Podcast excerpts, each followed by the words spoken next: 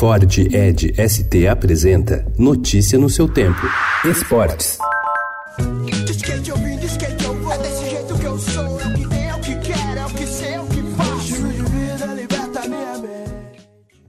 Nas próximas duas semanas, São Paulo será a capital internacional do skate com as competições mais importantes do ano. O Mundial de Parque, entre hoje e domingo no Parque Cândido Portinari, e o Mundial de Street, entre os dias 18 e 22 no AMB. Os dois eventos vão dar aos campeões 80 mil pontos na corrida olímpica, a maior pontuação do ano, além do título de melhores do mundo em cada modalidade nas categorias feminina e masculina.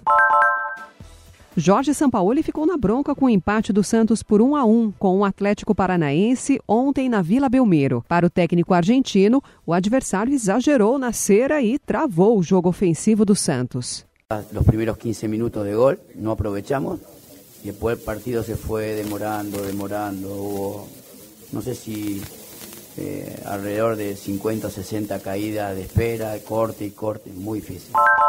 O Mundial Paralímpico de Natação começa hoje em Londres e será a primeira competição em que o Brasil sentirá de fato os efeitos do novo sistema de classificação funcional. As alterações devem influenciar diretamente nos resultados, por exemplo, do principal medalhista do país, Daniel Dias, que corre o risco de voltar sem nenhuma medalha de ouro na bagagem. O brasileiro conquistou seis ouros e manteve a invencibilidade em Parapãs, somando um total de 33 medalhas douradas. Na na competição continental, no entanto, nenhum adversário de uma classe acima da sua havia entrado para a S5, a que ele disputa. Já na piscina da capital inglesa, Daniel terá pela frente dois italianos e um chinês que brigavam por medalhas na S6 e foram rebaixados para a categoria do brasileiro.